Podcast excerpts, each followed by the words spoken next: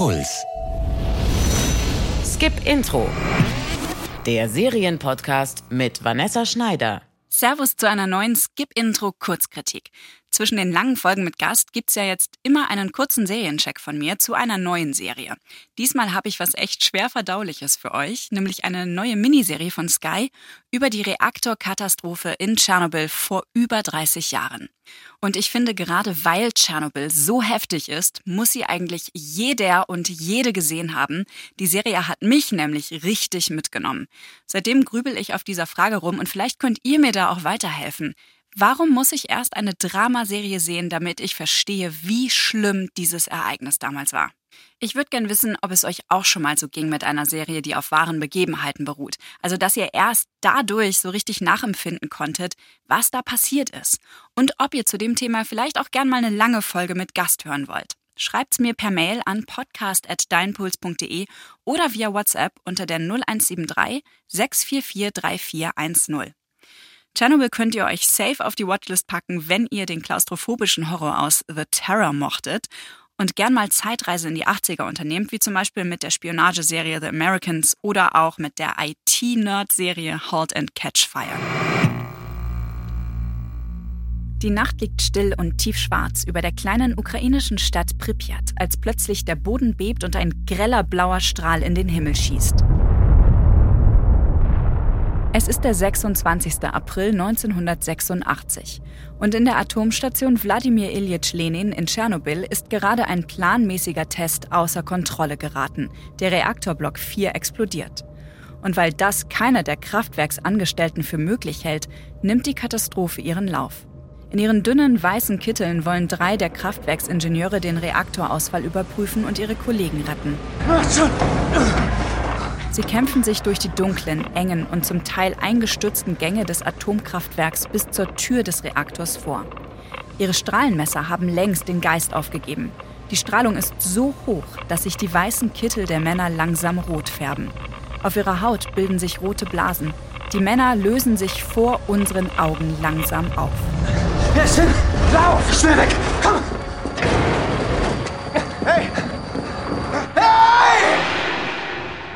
Was daraufhin passiert oder eben nicht, zeigt die wahnsinnig gut recherchierte historische Miniserie Tschernobyl.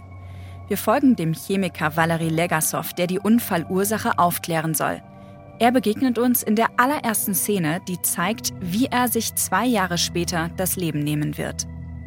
Bis auf eine Forscherin haben alle der Protagonisten tatsächlich existiert der Feuerwehrmann, der einer der ersten am brennenden Atomkraftwerk ist und nur wenige Tage überlebt, bis sich sein Körper vergiftet von der Strahlung selbst zerstört. Seine schwangere Frau, die alles ungläubig mit ansieht und durch die Strahlung am Ende auch noch ihr Kind verliert. Die Forscher, die gegen die Parteilinie kämpfen und ihr Leben aufs Spiel setzen, um die Bevölkerung in Europa und der Sowjetunion zu schützen. Und die Parteikader, die tagelang schweigen und den Supergau unter den Teppich kehren wollen, weil es den nicht geben darf, nicht geben kann.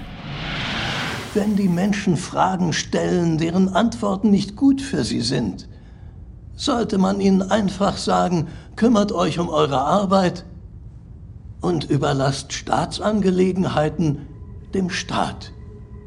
Wir riegeln die Stadt ab. Niemand wird gehen.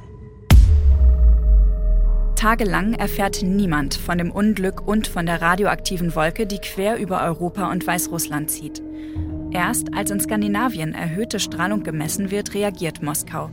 Die Bewohner rund um das Kraftwerk werden erst eine Woche nach der Reaktorexplosion evakuiert und eine Schutzzone eingerichtet. Da ist es natürlich längst zu spät.